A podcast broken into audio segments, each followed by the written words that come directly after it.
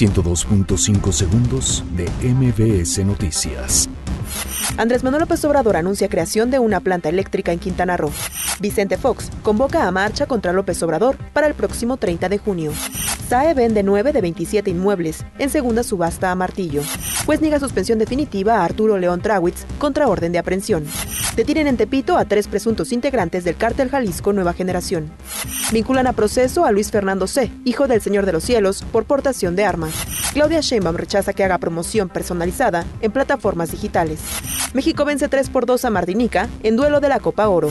Argentina vence 2 por 0 a Qatar y avanza a cuartos de final de la Copa América. 102.5 segundos de MBS Noticias.